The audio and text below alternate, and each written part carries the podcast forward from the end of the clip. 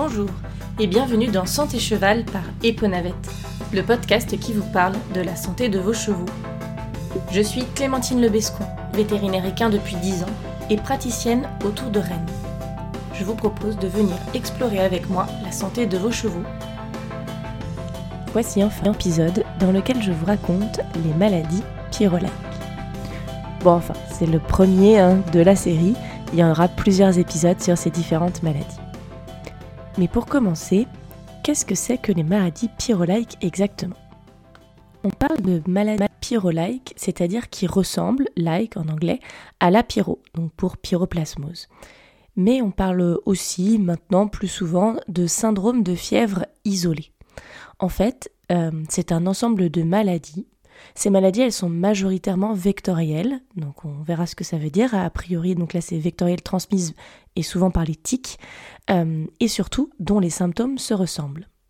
Alors, les symptômes qui sont communs à la majorité de ces maladies, les premiers, ben, c'est la fièvre. Hein, l'hyperthermie.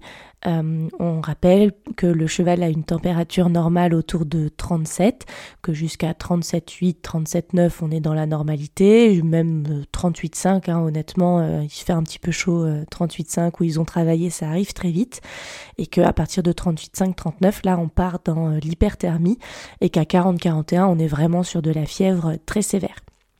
Ça c'est le premier symptôme commun à toutes ces maladies, mais euh, il y a toutes les conséquences de cette fièvre et, des maladies qui est euh, l'abattement, l'anorexie ou dysorexie, ça veut dire que le cheval n'a plus d'appétit du tout ou une bonne diminution de son appétit.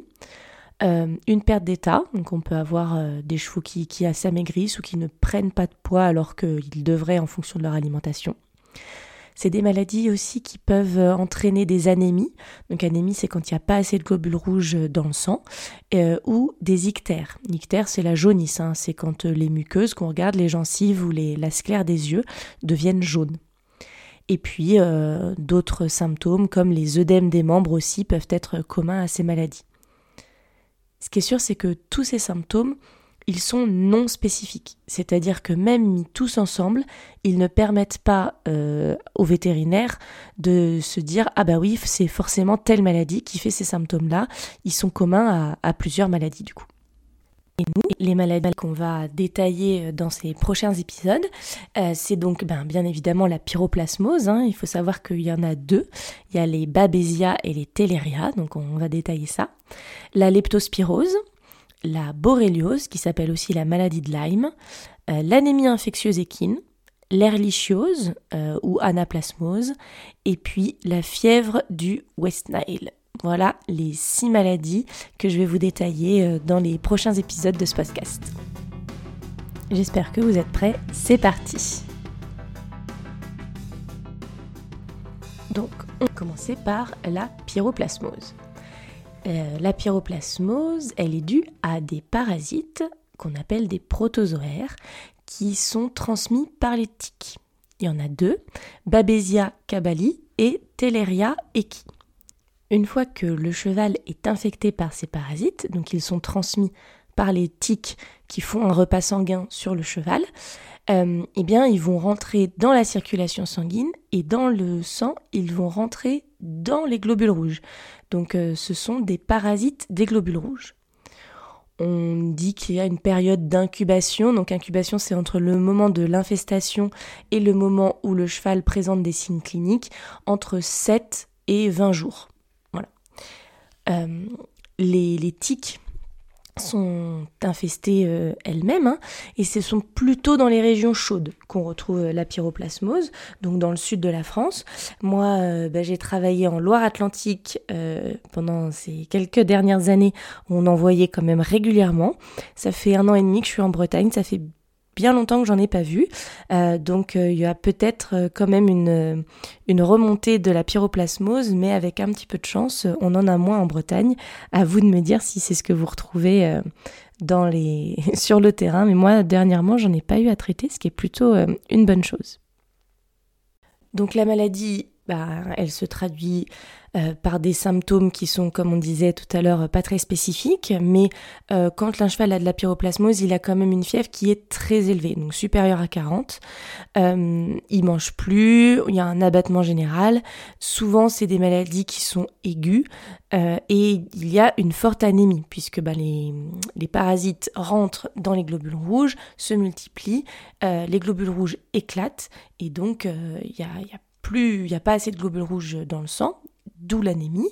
Et puis le fait que ça tue euh, les globules rouges, tout ce qui va être à l'intérieur des cellules globules rouges va se retrouver dans le sérum, donc dans le surnageant du sang, et donc il va être euh, dénaturé dans le foie, ce qui va faire euh, qu'il va y avoir de la bilirubine en excès et donc un ictère de la jaunisse. Les muqueuses vont être jaunes. Ça, c'est typique euh, de la pyroplasmose. Il y a euh, également dans les urines euh, de l'hémoglobine. Donc l'hémoglobine, c'est ce qui est dans les hématies, hein, qui transporte l'oxygène, de l'hémoglobine. Et donc, on peut avoir de, des urines qui sont plus foncées et parfois, parfois rouges, mais c'est surtout marron en fait, parce que c'est l'hémoglobine qui, passe dans l'urine.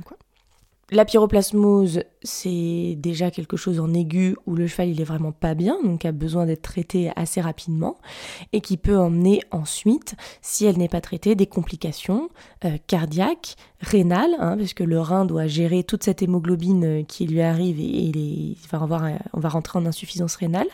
Et si vraiment c'est pas géré du tout, ça peut aller jusqu'à la mort du cheval. Parfois, la pyroplasmose, elle peut devenir chronique. Donc euh, le cheval bah, va, le système immunitaire du cheval va gérer hein, cette infestation.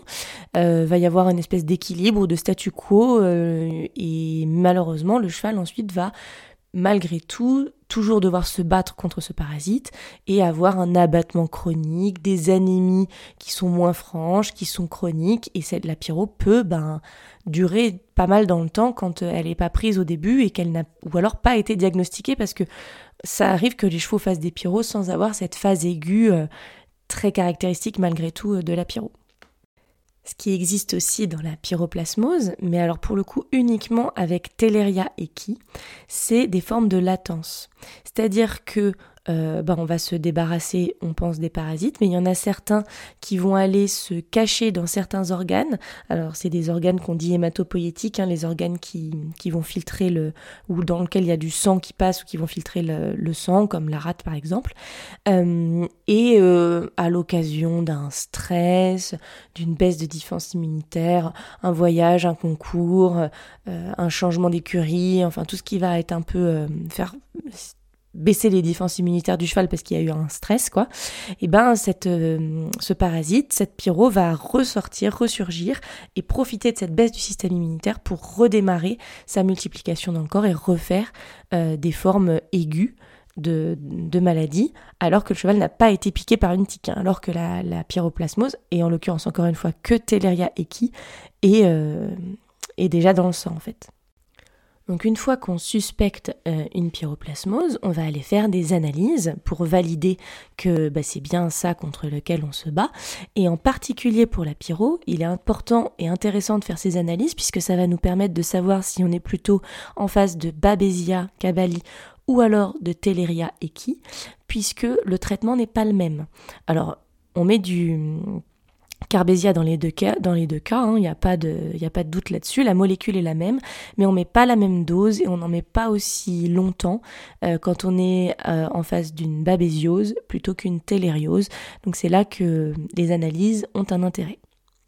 Puisque je suis sûre que vous avez tout suivi de l'épisode précédent sur les analyses, eh ben c'est là où la question se pose de savoir quelle analyse est la plus justifiée pour le cas de votre cheval en particulier quand on suspecte une pyroplasmose. Je m'explique. Lorsque le cheval il fait une, des symptômes très aigus dont on parlait tout à l'heure, fièvre très élevée, euh, anémie, ictère, a priori, on sait qu'il y a un agent pathogène, on est quasiment certain que c'est la pyro, et on se dit, je veux être sûr, parce que si c'est pas la pyro et que c'est une bactérie, bah, c'est pas du tout le même traitement pour le coup, et, euh, je suis sûr que bah, si c'est la pyro, elle circule dans le sang, il doit y en avoir partout dans les globules rouges. À ce moment-là, il y a un intérêt à faire une PCR. Encore une fois, la PCR, je redis pour euh, vous remettre les idées euh, dans la tête, la PCR, on va chercher l'agent pathogène en lui-même en direct, en allant chercher son ADN. Et donc, si la PCR est positive, alors on est sûr que cet agent pathogène est dans l'échantillon, on est sûr qu'il y a la pyro, et donc on traite contre la pyro. Là, c'est vraiment le prélèvement de choix, tout en sachant que parfois ça revient négatif, mais bon, ça existe les faux négatifs en PCR et que ça peut quand même être la pyro et que le carbésia a quand même fait du bien. Il hein. faut être honnête, on n'a pas une réponse aussi noire et blanc qu'on aimerait parfois. La sérologie, donc euh, encore une fois, aller chercher les anticorps dans le sérum euh, du sang, euh, n'a pas tellement d'intérêt dans les phases aiguës, puisqu'en fait, il faut que le corps ait eu le temps de produire les anticorps avant qu'on puisse ensuite eux-mêmes les retrouver dans le sang. Donc quand le cheval il était très bien la veille et que le jour même il se retrouve à avoir 40 de température, bah en fait ça n'a aucun intérêt d'aller faire une sérologie. La sérologie elle va être indiquée en cas de pyroplasmose suspectée de manière chronique, des chevaux qui ont des, des abattements, des anémies pas très fortes, mais voilà, on n'est pas dans un, un ensemble de symptômes aigus. Là on peut faire une sérologie, mais il faut qu'effectivement ça dure depuis quelques temps pour avoir euh, les anticorps présents dans le sang. A l'inverse, si vous avez une prise de sang avec des anticorps contre la pyro qui sont présents, il faut toujours toujours remettre ça en, relation avec la clinique du cheval. C'est pas parce que le cheval a des anticorps euh, dirigés contre la pyro qu'il est en train de faire une pyro. Euh, il peut avoir eu la pyro il y a longtemps et toujours maintenir et toujours avoir des anticorps dans le sang. Euh, c'est d'ailleurs un vrai problème pour les chevaux qu'on veut exporter aux États-Unis puisque les États-Unis demandent à ce que la prise de sang et la sérologie donc pas soit négative, donc il n'y ait pas d'anticorps dans le sang.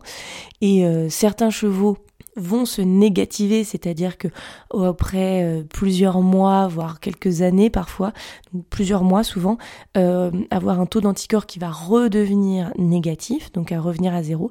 Mais certains euh, gardent des anticorps dans le sang tout le temps, à vie, et donc bah, ceux-là ne peuvent pas être exportés aux États-Unis, et c'est assez problématique parfois, et ça peut faire capoter des ventes, ce qui est un peu un peu frustrant pour des maladies qui, euh, voilà, il y a juste les anticorps, mais l'agent pathogène n'est peut-être euh, plus là depuis bien longtemps. Le traitement pour la pyro, bah, c'est du carbésia, hein, euh, la molécule s'appelle l'imidocarbe, c'est un antiprotozoaire hein, qui, qui, va secouer parfois les chevaux, donc euh, il faut faire attention, les surveiller, ça peut faire des petits signes de colique, mais voilà, votre vétérinaire saura vous redire tout ça et puis, euh, et puis le mettre en place surtout euh, au bon moment en fonction de la clinique du cheval et des analyses si elles sont réalisées et si elles sont nécessaires.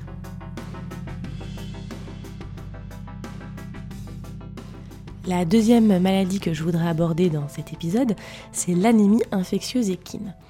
Donc c'est une maladie qui est due à un virus, un rétrovirus très exactement, du genre l'antivirus. Ça vous parle peut-être pas, en revanche, euh, vous allez connaître le VIH, le virus du sida. Ben voilà, c'est le même virus avec de la même famille, mais euh, pour les chevaux. Pour le coup, on n'a pas exactement la même euh, action dans le corps, mais c'est le même genre de virus avec le même mode de réplication. Il se transmet donc euh, par, euh, comment dire, repas sanguin des moustiques ou des temps, en fait par contamination sanguine. Donc euh, moustique, temps, aiguille du vétérinaire, a priori non, on change nos aiguilles, mais si vous faites, il y a certaines écuries malheureusement encore qui piquent des chevaux différents avec une même aiguille et une même seringue, voilà, ça, ça va être des transmissions possibles de l'anémie infectieuse équine. Le vrai problème de cette maladie, c'est que le cheval, pardon, il va devenir porteur à vie. On ne guérit pas de cette maladie, alors de la même manière qu'on ne guérit pas du sida. Je maîtrise mal la trithérapie aujourd'hui pour le sida, mais euh, voilà, clairement, on, ne traite pas les chevaux qui sont infectés par l'anémie infectieuse. Euh, ils, restent, porteurs à vie, et ça va en découler, vous aurez des conséquences euh, tout à l'heure. Juste pour euh, passer sur les symptômes assez rapidement, de la fièvre assez sévère, de l'anorexie, donc ils mangent pas, de l'anémie assez sévère également. Ils peuvent avoir des difficultés respiratoires quand c'est une forme aiguë et on a une mortalité dans à peu près 80% des cas. Donc c'est une maladie qui est vraiment très grave. Mais si le cheval euh, n'en décède pas, alors on peut passer dans des formes qui vont devenir chroniques, voire asymptomatiques, avec des chevaux qui malgré tout vont être porteurs et donc euh, vecteurs. C'est-à-dire qu'un moustique vient les piquer eux, ils vont piquer un autre cheval à côté et euh, ils peuvent infecter les chevaux de, l'écurie. Du coup, le législateur, donc la loi, a décidé de, classer cette maladie en risque sanitaire de catégorie 1. Donc ça c'est en France, hein, bien évidemment. Ce qui veut dire que tout cheval testé, c'est le test de Coggins qui permet de faire ça, c'est un test sérologique, mais tout cheval testé et positif doit être isolé et ensuite abattu afin de contenir la maladie.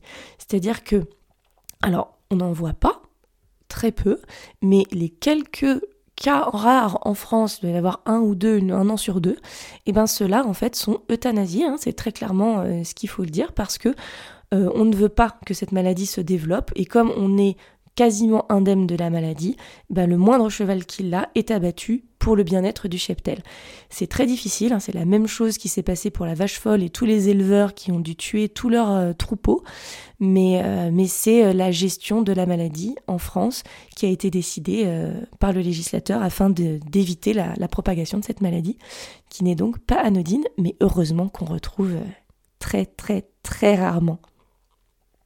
Alors pourquoi on la met dans les maladies pyrolaiques euh, Déjà parce que bah, c'est fièvre, euh, anorexie, anémie, donc on rentre dans les symptômes qui sont non spécifiques de cette maladie. Et aussi parce qu'il faut savoir que lorsqu'on fait des analyses avec le RESP, euh, eh bien, il teste l'anémie infectieuse parmi les autres maladies. Et donc, euh, bah, c'est important de savoir euh, ce que c'est, ce pourquoi on teste. Ce qui est important de savoir aussi, c'est que l'anémie infectieuse équine, euh, c'est un vice rédhibitoire lors des visites d'achat et qu'il est tout à fait possible, voire recommandé, de faire un test de Coggins avant d'acheter un cheval du fait que la maladie soit très très rare, euh, en fait, c'est jamais euh, de manière, euh, c'est rarement demandé en fait par les acheteurs. Mais par exemple, si vous allez voyer les ventes de Yearling à Deauville, bah, tous ces chevaux-là avant ont un test de Coggins obligatoire pour être sûr qu'ils ne ramènent pas la maladie. Donc c'est une maladie quand même qui est recherchée et qu'il faut connaître et en avoir entendu parler quand même une fois. Voilà, et puis je vais vous parler d'une dernière petite maladie dont je vous ai déjà parlé euh, dans mon podcast sur les vaccinations, qui est la fièvre du West Nile. Euh, donc vous le savez, c'est un virus qui lui est porté par les oiseaux, en fait c'est un virus des oiseaux, et parfois donc qui est transmis par les moustiques, et puis parfois ben, les chevaux, voire les humains aussi, hein, sont des hôtes accidentels. C'est-à-dire que le moustique, au lieu d'aller piquer un autre oiseau, vient piquer un humain ou un cheval, et puis transmettre cette maladie. C'est une maladie qui peut être grave euh, parfois, mais souvent pas. Euh, des complications hein, neurologiques euh, et puis jusqu'à parfois la mort, ce qui est quand même assez rare. On en guérit, mais parfois des séquelles persistent. Ça, pour le coup, c'est vraiment une maladie qui est spécifique aux régions chaudes et humides, hein, beaucoup dans la Camargue, sud de la France et de l'Europe. Et puis, il faut la déclarer puisqu'elle est réglementée en Europe. Euh, il faut le savoir parce que ben, réchauffement climatique oblige. Je pense que la période est bien choisie. Et ben, les moustiques des régions chaudes du sud de l'Europe, du sud de l'Europe et du sud de la France remontent et que c'est une maladie émergente qu'on rencontrera a priori de plus en plus dans le futur, euh, même en Bretagne, même dans les régions euh, du Nord. Voilà, je vais m'arrêter là pour ce premier épisode et ces premières maladies euh, pyrolaiques. Je vous invite à écouter la suite euh, dans le prochain épisode. Et puis bah, si vous avez aimé cet épisode, n'hésitez pas à le partager, à lui mettre 5 étoiles sur les différentes euh, plateformes d'écoute. Et merci beaucoup. À bientôt.